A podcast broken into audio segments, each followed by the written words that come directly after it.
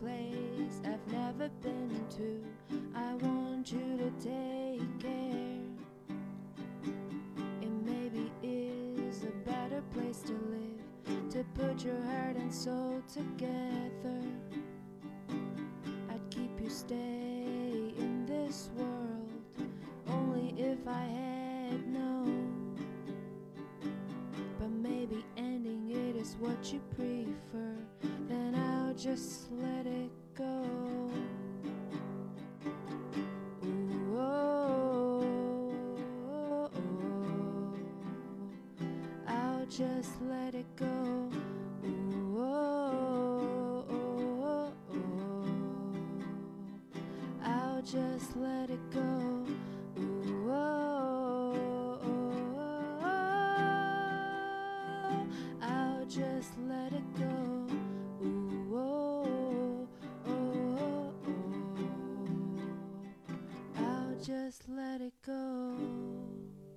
今天我们请来了一位我们的好朋友，呃，也是一位独立音乐人阿戴。阿戴可以跟大家先打个招呼。大家好，我是阿戴宋戴婷。最近在忙什么？最近就是事业线跟生活线都还挺忙的。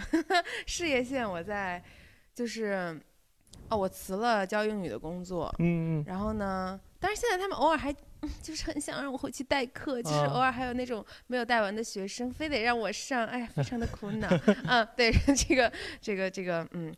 呃，其实主主要就是在写歌，写歌。然后，但是我发现我现在写的歌很多，一写出来我就知道不适合我，或者我觉得我不太喜，我不太觉得它应该由我来唱，所以我就很想把它出手。然后，但我脑子里可能会有一个已经听过的声音，比如说是嗯哪、哪个明星啊什么的，嗯，我会有一个这种。哎，算了，我也不知道说说实话，就我可能会觉得这种歌嗯会适合我心中可能想想好的一个声音，但是也看命吧。我把嗯它先丢出去，看看它最后谁唱得到谁就唱。或者说更匹配这首歌的灵魂的声音。对哦 OK，对，那你生活上最近会有什么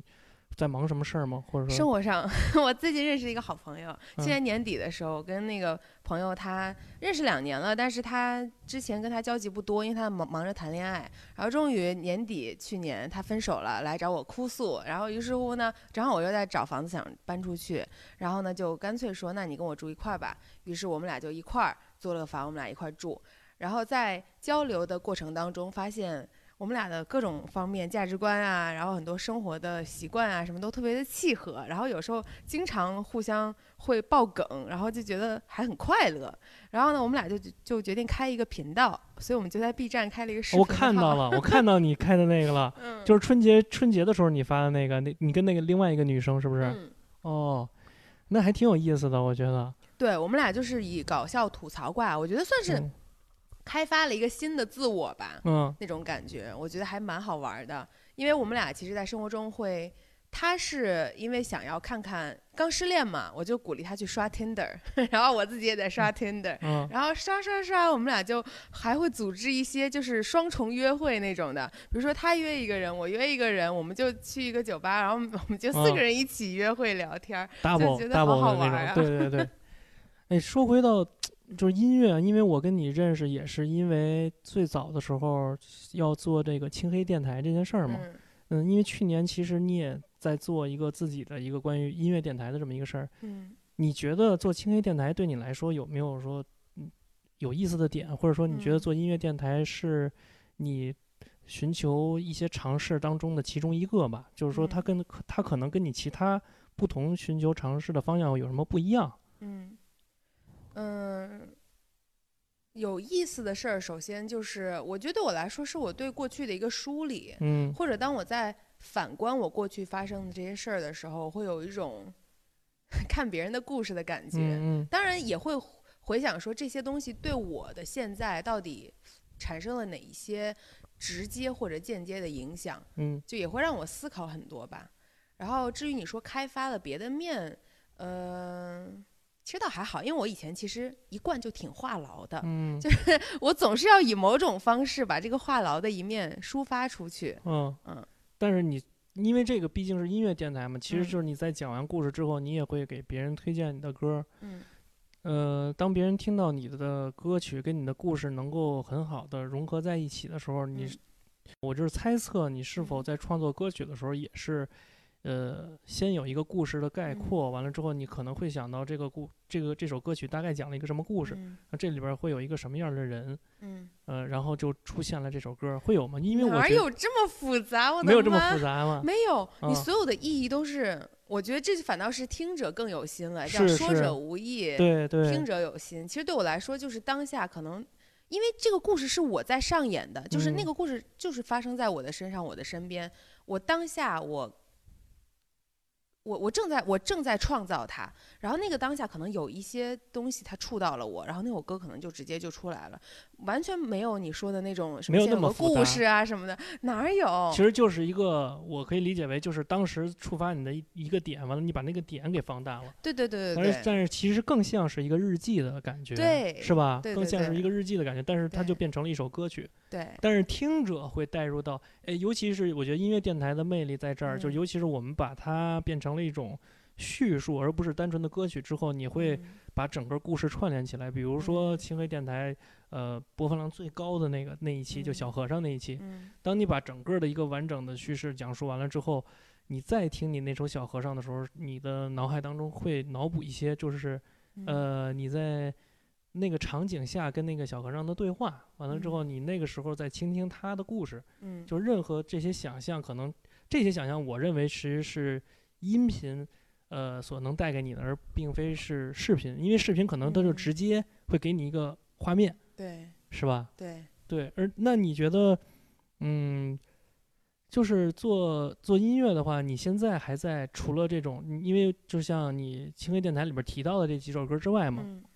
因为你之前就咱们在私下聊的时候，你还提到过，呃，你之前在创作当中有遇到迷茫的时候，你写过一首歌，完了之后你当时用了一个别的国家的语言嗯唱了这首歌。嗯他当时我听完了之后的第一感受是有一种特别像是在教堂里听那种嗯听那首歌的感觉。嗯然后你为什么当时会有想法去创作这么一首歌？就是嗯就是因为我觉得他好像是在对你创作、不创作、坚持不坚持的一种想法当中的一些游离，当时是有一些对，就这个歌实际上是我专辑另一首歌叫《临时缪斯》的德语版。嗯其实那个歌是我是先写出来的那个德语版，然后当时在出专辑的时候，因为制作人什么都挺喜欢这首歌，说你能不能再出一个中文版？哎，不对不对，这个故事有问题。嗯我是先写的德语版，然后后来两年之后，那时候我还没有在出专辑呢。嗯两年之后，我突然有一天，就是又随笔写了两句词，我突然就觉得，哎，好像这两句词就是也可以，就这两句中文词也可以嗯根据这个旋律去展开。我就把这首歌又变成了一个中文版，叫《临时缪斯》，也在嗯我的上张专辑里面。所以这首歌实际上的契机是我当时其实是还是大四的时候在学德语，然后我的最后一节专业课就是跟着老师读卡夫卡他的一篇短篇小说，嗯、叫呃女歌手约瑟芬或耗子民族，是卡夫卡一篇短篇小说。对对对对对对，所以你那首歌的，我记得那首歌的名字好像叫《约瑟芬，你还在唱歌吗？是吧？对对对，对对对，我印象特别深，这首歌你带给我的冲击特大。嗯然后你可以讲讲为什么当时你会觉得，呃，这你可以讲讲那个故事吧，就是嗯为什么你会觉得一个人是否还在坚持他要做的事儿，你是你是觉得这是一个特别重要的事儿，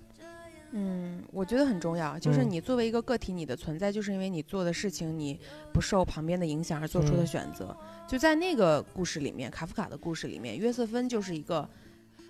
一个民族里面的一个可能一个歌手，嗯，然后大家一开始总是听他唱歌，然后都在鼓励他，然后突然有一天大家就不听他唱歌了，然后他也就消失在人群当中了。我当时看到这篇文章，我特别就觉得特别的生气，就是那种哀其不幸，怒其不争的那种。嗯明白，我就觉得你凭什么大家捧你你就唱，然后大家不捧你没人听你就你就你就消失了？你能不能做个你自己啊？就是曾几何时你会把这个故事带入到你自己的一个情境里，是不是？就是当就是在你做歌手，呃，相对来说，呃，没有那么顺利的时候，你会嗯把这个故事投把自己投射到那个故事里边我觉得。这就一直以来吧，都不是说嗯在什么样的境遇下，嗯因为写那首歌我正好大四，其实就面临一个在我自己生活当中，到底是要去找一份正常的工作，还是说，呃，做做音乐人这样的选择？，OK，嗯，当时当时就你想正常的爸妈对吧？谁会想让自己孩子去当一当一个音乐人？嗯这么一个听起来就不怎么稳定的工作，对，就是那时候肯定也是有困惑跟这个迷茫的。但是我当时就觉得，就像我我跟约瑟芬说的一样，我觉得就是时代会变，然后大家也会变，你管这些根本就没有用，你听自己的声音就好了。但是我就是特别好奇的是，嗯是从什么时候开始，你会觉得你对音符或者说对音乐产生了特别重的兴趣，或者说那个音乐可能会让你内心咯噔一下，你觉得哎，这就可能嗯是我以后要一直要做的一件事儿，是什么事儿？就是让你产生的这个念头，可能要追溯到就是多多早以前。我觉得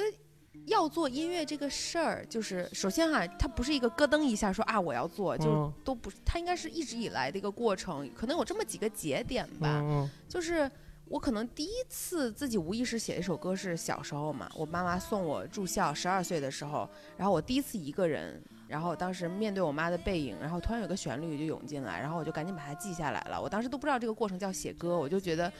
呃，好像好像是一个我应该抓住的东西。但是那会儿你已经知道有一些乐理的知识了，就是你知道那个旋律大概是怎么能够完整的记录下来，或者说怎么能够通过一些呃乐器来演奏出来。呃，对，因为从小学嗯小提琴，所以哦对于旋律的这个敏感还是有的。嗯嗯，然后，呃，后来我记完了，我还给他配了词儿，然后就嗯唱、就唱起来了，就好像真成了一首歌似嗯的。嗯然后后来，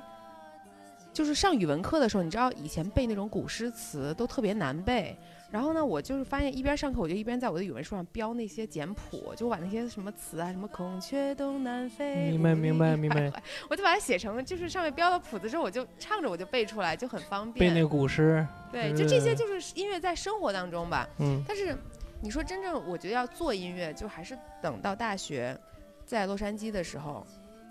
嗯，因为以虽然以前可能从十二岁开始就有陆续的有写歌什么的，嗯嗯。但是一直到去洛杉矶之前，我都不敢想说这也许可以成为我去追求的东西。是一个谋生的手段，或者对嗯嗯，就甚至我我都不是谋生的手段，就是嗯。我能花生活中，就是，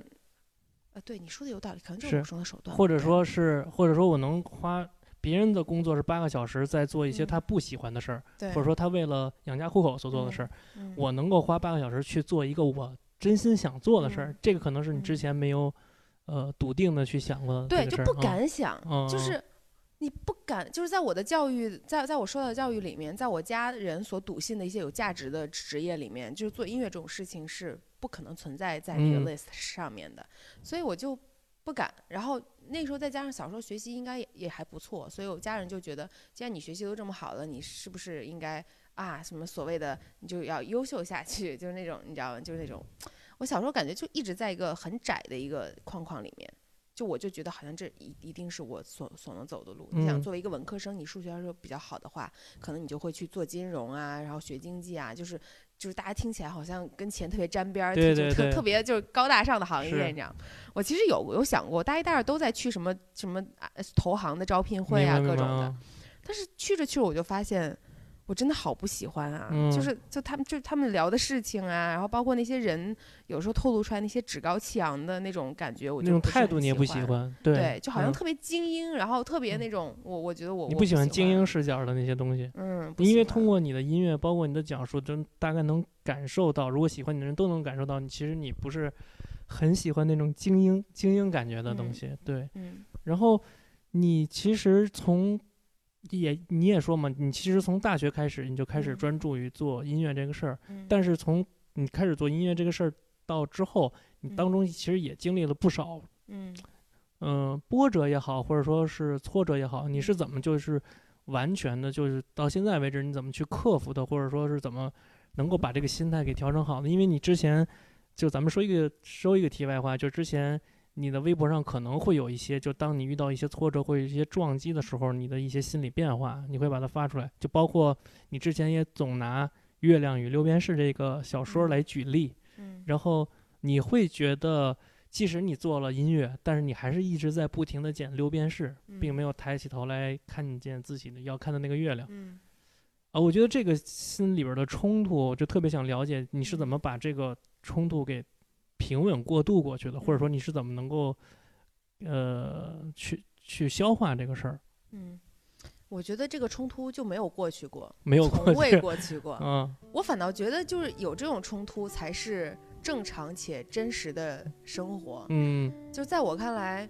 音乐这个东西，因为它的商业化，它的要用它挣钱，除非你是大流量，其实还嗯是有一定困难的。嗯要保持一个稳定的收入，所以对我来说吧，反正首先克服我自己生活当中，比如说家人的反对这种东西，嗯就是很好解决。就是你经济独立了，翅膀硬了，你想飞哪儿飞哪儿。我觉得我的解决办法就是，呃，所以我教英语，我一边教英语，然后一边就是做做音乐。那他嗯们要说啥，你说你怎么说？我也我我自己也可以，就是我我我自己也去外面租房子，我也也不怎么着家，然后就是你就以一些物理手段隔离隔离就好了。对，因为有的时候如果旁边声音真的很会影响你的话，你说服不了他们，你就把他们 隔离开就行。嗯，那你现在已经就是不教英语了吗？就证明你现在的就是在这个现嗯阶段的进程上，其实你离自己想做的事儿就又又更近了一步。嗯，其实吧，像你说的，真的就能稳定了吗？其实嗯也没有那么的稳定，就是嗯还是得。还是得，就还还还不是那那么稳，但是嗯。你知道，就像我有一条微博就是写的，就是突然就到去年年底的某一天，我突然就不想要这么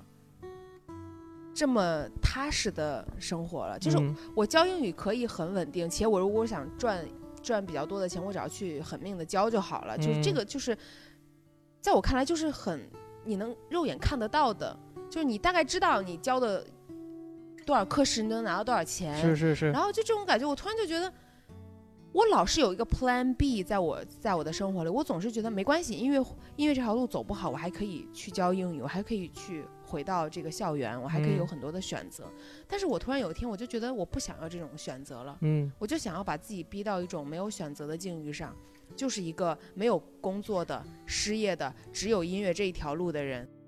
人们都会选择那种比较确定的路，就是你说的，我上多少课时会拿多少钱，嗯这是一个在你大脑里边儿比较确定的事情，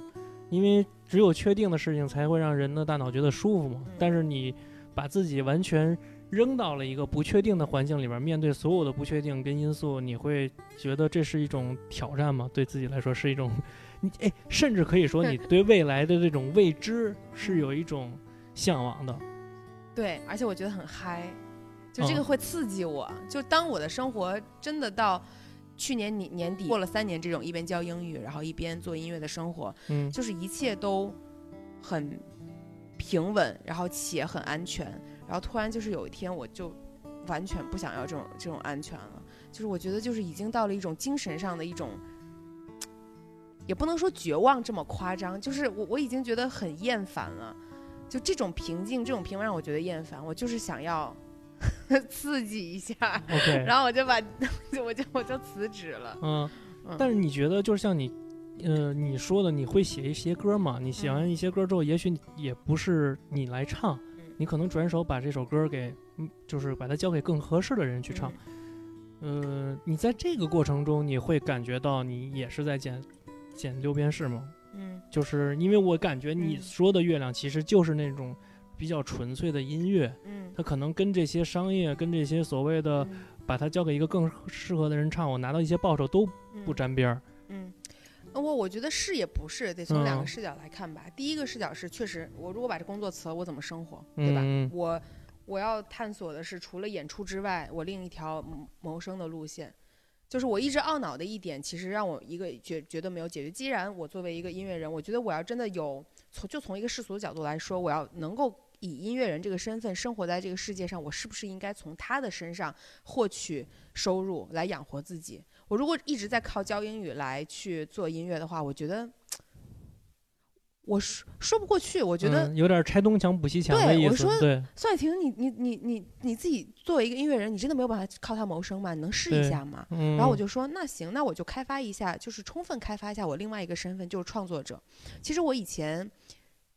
我老是不愿意卖歌，我老是觉得就自己生下来的孩子，或者自己生活经历当中，或者一些灵感当中汲取的出来的音乐，我不嗯想把它换成钱，我就嗯有这种障碍。明白。但是我现在没有这种障碍了。嗯一方面可能确实就是可能成熟了吧，是不是因哦为长大了？我就觉得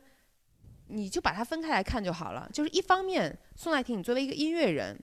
你表达你自己想唱的歌，或者认为你你应该去表达的歌；另一方面，你你作为一个创作者，一个纯粹的一个音乐的产出者，我觉得这个事情是可以无障碍去实现的。然后第二个方面，我觉得是确实写了不少歌，我觉得这个歌的本身是有它存在的意义跟价值的，嗯。但是可能过了那一下子之后，它真的是我持续想表达的东西吗？嗯嗯。就它可能真的就是不太适合我，嗯。对，所以我就有的时候我就把以前哪怕我自己发的歌找出来，我都觉得如果让我现在以现在的视角看的话，我也许不会选择去把它录出来自己唱。明白嗯。哎，那就再说回到你音乐人的这个身份，就是其实，呃，音乐人其实挺多的，就是嗯因为音乐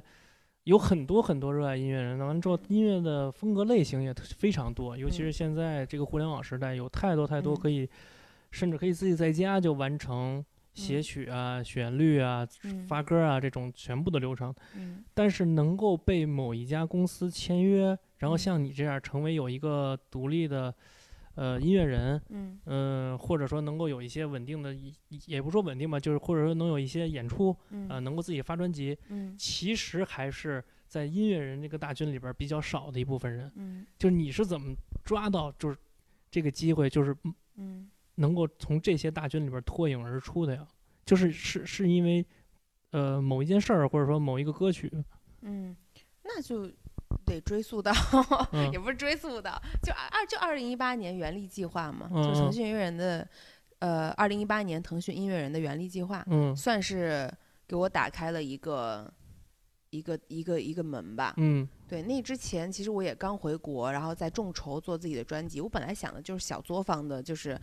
找自己的朋友制作人，然后做一做，然后众筹的去发，也开始进行这个程序了。在众筹网站上，对对对，嗯，明白，然后结果突然就是拿到了腾讯音乐人原力计划这边的第二名，然后就感觉就是被选择了。嗯然后其实我就挺幸运的，也确实是。然后但是你说具体为什么是我被选择，那就不应该问我，对不对？是青黑那张 专辑，当时是吗？不是，是是一首歌叫《假如》，哦，嗯，然后是那个歌参加了原力计划，那青黑那张专辑是你的第一张对，就是我当时正放在网上众筹的众筹的那，张，OK。对，你要说这张专辑，其实还有一个特别好玩的事儿，我想问你，就是嗯。当时你为了让这张专辑能够有更多的人去关注，嗯，然后有更多的人去看到，完了你发了好多，你把这张专辑的信息发到了好多奇奇怪怪的网站上，哦是不是？对，你当时的初衷是，就是想让更多的人知道，就是有这么一个歌手，完了之后他发了这样一个专辑吗？啊，其实不是发专辑的时候，是我嗯。要进行演出的时候，你要演出了那个时候，，哦、那个时候是要巡演，嗯，我就想着哪儿，哎，人家怎么就奇奇怪怪的网站了？人家好，我给你数一下：Tinder、探探、陌陌，还有当场还有个叫积木的，这些不都是年轻人喜欢的社交网桌灵网站吗？灵灵魂归所，灵魂归锁。对呀、就是人家怎么奇奇怪怪了？就是我当时就在想，就是发专辑我没发，但是演出我发了，就是因为嗯你看，你你要比如说你是一个卖卖卖油条的一个小推车小摊儿，你要去哪里卖？嗯肯定是人流量最最密集的一些十字路口卖啊，对吧？那我就想，在互联网里哪里是人流量密集又可以 就是免费进入的那种是那种十字路口呢？那不就这些网站吗？而且又是年轻人，对吧？嗯大家才是这些的受众。那那不就效果效果怎么？样？收效哎，收效甚微。收效甚微。主要是是那个探探陌陌什么的挂了一天，然后就被 封了。他们觉得就是可能被被举报，觉得我在做哦广告什么的。那我也没办法。但是 Tinder 是留下了的。对，那个时候其实我是不想让就是支就支持我巡演的人失望，就是因为是他来投资我，他说算是我一个多年的一个朋友，嗯然后也是算是粉丝吧。然后就是他，包括我从众筹开始就一直有支持我，然后这回他来帮我做巡演，然后他就想说没事，咱们第一轮演出其实赔钱也没关系。然后就是，但是我就是想让他就是成本尽量的能够控制控制啊对，明白。你还是就是更多，其实嗯，阿戴还是一个更多站在别人角度上也会为别人考虑的人。哎，你这么说的话，那只能 是，就我是觉得人家都这么支持你了，你还让人家亏，我真的是过意不去。我自己怎么着都行，但嗯是这个事儿我是觉得就不能辜负这种信任。嗯，你你跟一些，你比如说你的创作当中，你会跟一些就相对来说有名的一些歌手去合作吗？嗯，比如说像那个黄龄老师，然后你还会给一些电影啊写，就是写歌什么的。嗯对，你会觉得就这种合作跟创作，呃，对你来说有意思的点是在哪儿啊？嗯，可能就是首先说合作吧，合作其实那次也也算是一个机会了，对我来说，当时也是原力计划的一个算是奖品。嗯，黄龄，黄龄对跟黄龄老师那次合作，对，因为算是因为原力计划的第二嗯名，就会获得一个跟黄龄老师合作的一嗯个机会，是由他来唱我写的歌。嗯但实际上那个时候，就是他们也是把很多的小样给黄龄去听，然后他其实他也不知道谁是第几名，他就选了我这首，他觉得比较适合他，所以我就觉得也还挺有缘分的。然后我觉得跟他合作，就是我反倒对他这个人的生活状态，我比较我比较欣赏。就是我们当时去进棚，就是录音的那天也聊一聊天嘛，然后我当时就觉得他其实虽然比比我大几岁，但是他的那种心理啊，然后那种就是生活的态度就特别的开心，我觉得比我当初的那种压力啊或者各种都小一些。那个时候还是在《乘风破浪》那个节目之前，就是在他嗯。算是就是没有这么翻红，对对对 之前对，就是他当时他很松弛一个人，嗯，就没有感觉到他身上会有会给他自己，就他给他自己感觉到感觉不到有那么大压力，是吧？对对，嗯我就觉得在这个音乐行业当中还挺难得的。我觉得很多人都很焦虑，然后都会嗯从就是不经意间啊，各种都会透露出来。但透露出来啊他就是一个很生活化、很享受生活的，随遇而安的那。种人。对 OK 嗯，就说回到你那个给电影写歌那事儿，因为嗯那个电影儿，呃，其实在某一个时间点还传播量还挺大的，嗯嗯，然后而且他在各个视频网站里边都会截出来剪辑嘛，就那个电影儿。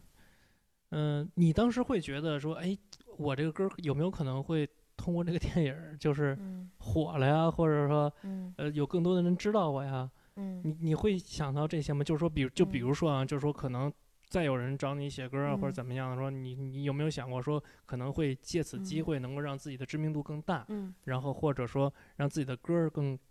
打出去一些？嗯，这个肯定是有的，也确实嗯。是，就是自从那个电影之后，也有一些影视方面的有找我写歌的，是吧？然嗯。后人上面还真，比如说上次演出成都场，然后大家就是因为这个最后那个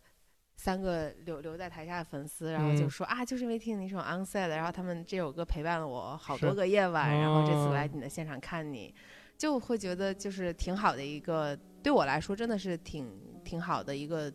就是呃。你会得到一些反馈嘛？对对对，对，就这种这种反馈让我觉得，可能以前知道人比较少，现在通过那样的一个渠道知道人多了，我会觉得很很很欣慰。那你嗯那你觉得就是？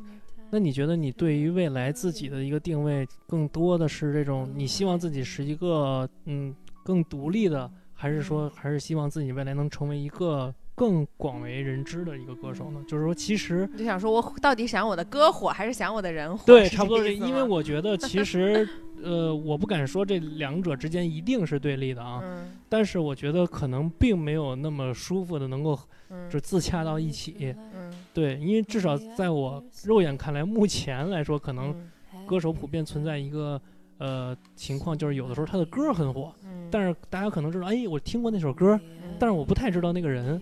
嗯完了之后，有的人是，哎，我知道那个人，但是他是歌手吗？他也唱歌吗？就会大家会，就现在感觉会普遍有存在这种情况。嗯那你觉得你是想更更多坚持在音乐的，让自己的音乐能够让更多人知道，还是希望你的你这个人希望能够让嗯未来能够让更多人知道？首先，我觉得这两种情况都可遇而不可求，嗯 就是我都不敢期待。就嗯是，但是我觉得此刻，如果你让我做一个选择的话，可能会花更多的时间在创作上面。嗯嗯就是我觉得这种东西你留下来了就留下来了，就人总会死掉的。但是嗯你的歌如果真的哪天留下来，它可能就留在这个历史的长河当中，嗯嗯会会会让我觉得更有价值一些。OK，那我们说说你的生活吧，因为就是嗯之前其实你也说过，呃，在你留学期间，包括你一开始想做音乐人的那段时间，你比较向往一种吉普赛式的生活。嗯嗯、你现在还觉得这是一种美好的生活方式吗？当然当然一直都是，是吧。嗯，嗯，那你跟我描述一下你认为的那种吉普赛的生活，它有没有一个具象的一个感觉？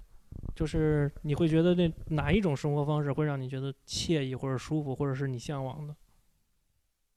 就是 天天动不动就说走就走的 这种，就是没有一个固定的住所，可能嗯我的所有生活所需一个书包就能装够，然后就是说走就走，就是这种。然后比如说，比如我这一个月我想去某个村儿里住一个月，然后另外一个月我想去海边住一个月，就是就是这种生活，就是也无需就是那种生活的质量，然后或者是各种什么都多么的好啊，但是就是那种哪怕去街边什么大篷车流浪一个月什么的，就那种就是都体验一下，我觉得是，我觉得就是因为你在你那个清黑电台里边也有讲过，嗯。就是你无论是到那个沙发客的网站上去跟嗯。人，就是说今天晚上我也许就是睡在沙发上嘛，嗯。然后无论是你说的那种住宿条件可能不是那么特别好，比如说在大篷嗯车里什么的，嗯。我觉得就是单纯从听你那个电台来说，我觉得你还是一个比较没有太多的负负担，就是比嗯如说是该怎么说，是一种物类吧，就是说嗯。没有任何物品或者说物质上的东西能够拖累你，你觉嗯得嗯、可能此时我的精神或需求或者说我想要到哪个地方去，我就可以随时抬腿去哪个地方，嗯。这是你最希望，并且以后也希望一直秉承的一种生活方式。以后我不知道，我只敢嗯说，此时此刻，现在对，截至目前为止的此时此刻，，OK，因 因为像你说，就有那种有孩子、有家庭的生活，听起来也嗯很，我也我也挺好奇的。就就是我会觉得，就这种体验，嗯你想，你要以后，我我会觉得做一个妈，你要体验一个一个东西在你的肚子里，然后影响你十个月，然后完了，你再去做一个一个被一个人无时无刻需需要的一个一个角色，就这种生活的体验，就被牵绊到你，甚至觉得自己就就像是一个工具人的那种绝望感。我觉得嗯这种感觉，就是我都挺期待想要去体会的。明白，就是你其实想体验或者说尝试各种不同的身份，或者说各各种各样的生活体验。对，OK，嗯嗯，但是它有没有一些现现现实的枷锁？比如说，就绑着我，使得我无法再去所谓吉普赛了，是不是也会有这种？是的，它都是呃 所你所有的选择，其实都会给你带来一些你想要的东西，跟你不嗯想要的东西。嗯嗯，那你，呃，就咱们说一些你对华语音乐的看法吧。就嗯是说你，呃，华语音乐两千年到二零二零年，你印象最深的一首歌或印象最深的一个音乐人，你觉得是谁？我觉得只能是周杰伦了。只能是周杰伦是吗？那你是那你是从小就很喜欢他吗对呀、就是从嗯就是你想小学、初中那会儿，大家不都听周杰伦吗？？OK，真的是一个难以磨灭的影响，而且我觉得他就是那独一份儿的。嗯，呃，你对未来华语音乐流行的趋势，你会有哪些展望吗？就是因为现在我觉得啊，华语音乐可能现在变得更多元了，就是嗯很多的音乐元素跟风格都起来了。嗯嗯，你认为你未来会进行更多不同音乐方向的尝试吗？嗯，我其实对我来说哈，音乐我觉得肯定会的，但是呢，对我来说，其实音乐更多是表达内容，就是可能从音乐这个角度来说，什么风格，比如说这个今天嘻哈，然后明天什么电电子，可能都是一阵儿一阵儿的来啊嗯去啊，可能更重要的对我来说，还是你想表达的这首歌的核心是什么？我觉得对我来说，内容以及表达的诉求大于音乐形式。嗯，明白。那你对当下就是有一些音乐在短视频上比较火，呃，短视频又比较盛行，嗯，嗯你对这个怎么看？就是有可能，但是它也会有存在某些问题啊，就嗯是比如说，呃，某些短视频平台它就会嗯造成这种嗯歌火人不火的嗯问题。嗯，对你，你你会怎么看这种现象？我觉得歌火人不火其实也不是一种问题吧，嗯，就是现在的就是。我觉得这种商业东西都是资本在哪儿就往哪儿走。现嗯在反正你推首歌推火了，就是你能赚钱嘛，大家可能都往这个方向走。至至于我是觉得它对于音乐是有一点点损害的，就是它会让所有的创作者都想方设法的把把自己的那个所谓的三十秒钟或者前十五秒写的特别的，就是为了抓耳而抓耳，嗯它会产生一为了有张力而有张力。对，它会会特别刻意，嗯然后甚至现在所有的歌都非得，你知道以前一般就是自然的进入一首歌，然后随着那个情绪主歌副歌，然后嗯现在感觉上来就得为了怕你忘记它，怕为了就是防防止你一听到那么那么长的前奏就换台或者什么的，他就非得把那个副歌都加在前面给你加一节儿，然后再嗯开始主歌，就是 现在的就是就感觉就是一个。哎呀，我都不知道咋说，就是这让我觉得就太直接说你的干完，太就是太迫切的太迫切了，是吧？就是太迫切的，就是就是说，金主爸爸，求求你了，赶紧看我一眼，就那种感嗯觉。我就觉得这音乐怎么就都 都何必呢？嗯，嗯，就好像一个，哎，算了，就就我我也不知道我说啥啊。明白，我明白，我理我理解你的意思，就是这可能互联网带给人们的一种便利，但是可能也是因为这种便利，让更多人想在短时间内，嗯，把这种便利用到极嗯致，对。对，然后让它能够跟某些商业能够达成一些默契吧，就是所以大家可能嗯在某个短视频平台上的创作，就是嗯，我理解也会变得趋同，嗯就是用户可能就喜欢这种你短时间给我一些很强大的刺激的那嗯。种音乐，对，可能有一些音乐人他为了。呃，嗯为了能够看到他嗯自己的作品，或者说为了能够我指着这个能够变变现、变成嗯商业化，他嗯就要不停的、不停的、不停的去嗯复制这个已经成功、已经被证实过的案例。对对，但是这一定不是你想要的，对，明白？对。呃，你未来还有啥新歌计划吗？我其实我想在今年出一张 EP，嗯但是呢，因为我之前一直有一点儿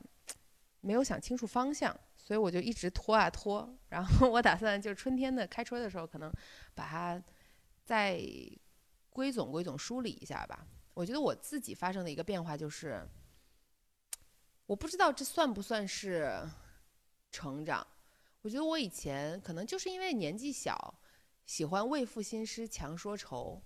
就是觉得好多事情特别喜欢想的所谓特别有深度，然后总是喜欢在音乐里面去感慨一些道理还是啥的。嗯。但我不知道，我现在可能长大之后，可能很多事情也看明白了，然后我就觉得我不喜欢感慨，我我现在越来越喜欢听啊，就听嗯。觉上，我更喜欢听那种简单快乐的歌，我我把它称之为身体快乐歌，嗯。就可能有的时候他未必想给我传传传达什么东西，这首歌未必有什么多深刻的意义，但是我听它之后我就会很快乐，就那个律动比较强。嗯，身心比较愉悦的。对对，就嗯这种感觉。然后我就在想说，也确实就是，你抛开我来说，就大家就是就是工作一天已经很辛苦了，比如说对吧？加个加个班九十点，然后这才下班的，可能我我也不想，也没有这么多情绪想要去发泄，我就是很累，我就是想听一听一些身体快乐的音乐，让自己开心起来。嗯，我以前可能老想着，就是我音乐就是想表表达我自己，嗯，但是后来我觉得，我其实是我其实也很想要拥抱他人。我觉得当一首歌，如果你只是就是觉得不管，我就想觉得要让你显得特别这件事情其实很简单，就你，但是你要你要能够去拥抱别人，其实挺难的。其实反而是件难的事儿，就是考虑更多别人的感受，其实是更难的一件事儿。对就完全不顾虑任何人的感受，只直抒胸臆表达自己的想法，反而对你来说其实是一个相对来说简单的事情。对，因为我从小太习惯做一个各色的人了，但我嗯觉得我现在我想做一个，也不能说给别人带来温暖，但是嗯至少我想我想成为一个可以有能力拥抱别人的人。OK，那你未来的话，其实最想有没有一个最想合作的人，就是音乐圈也好，或者说其他也好？哎呀，我想合作的人，我这辈子也给够不上。可以说了吗，可以说可以说，梦想总是要有的。对，Elon Musk，OK OK，嗯，可以，我觉得行。他不是也在做 EDM 吗？对啊对啊，对吧？哪天我就是我的，我就是想给他，就是我其实之前那首歌叫《火星七号》的歌，其实嗯也算是受到他的启发，跟他有点关系。是吧？对，明白。你你除了音乐之外，对未来生活还有什么计划吗？除了音乐之外，对生活的计划，对，我可能暑假想去南方。对你多说，你说说这个，就是你嗯你可能，呃，除了音乐之外，你想去哪儿旅行，想感受什么东西，你可以你可以聊聊。嗯，我想我想去南方，然后我想去就住在海边儿，可以多冲会儿浪，然后多嗯交朋友，然后谈恋爱，对啊，就这些了。嗯嗯，那你哎，你理想型的男生是什么样啊？没事可以聊，真的，我觉得你你理想型，我就老变，你知道吗？嗯，没事，你就说一个 此时当下此时此刻你的理想型。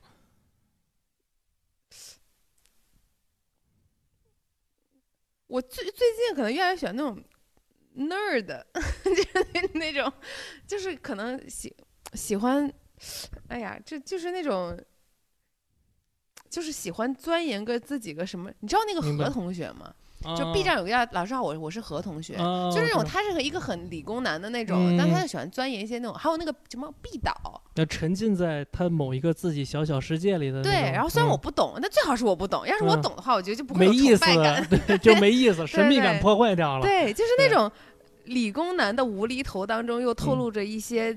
就是幽默，不幽默也行，就是那嗯种很看起来很萌萌的那种。我可能有他自己的一种。坚持，是不是？对对对你喜欢有自己坚持的男生。对对对对 OK OK OK，能感受到。你你有什么想对自己歌迷说的话吗？哎，就是就是，如果我的音乐能让你在某个时间段觉得被拥抱了，我就觉得我的价值感又增加了一层。吹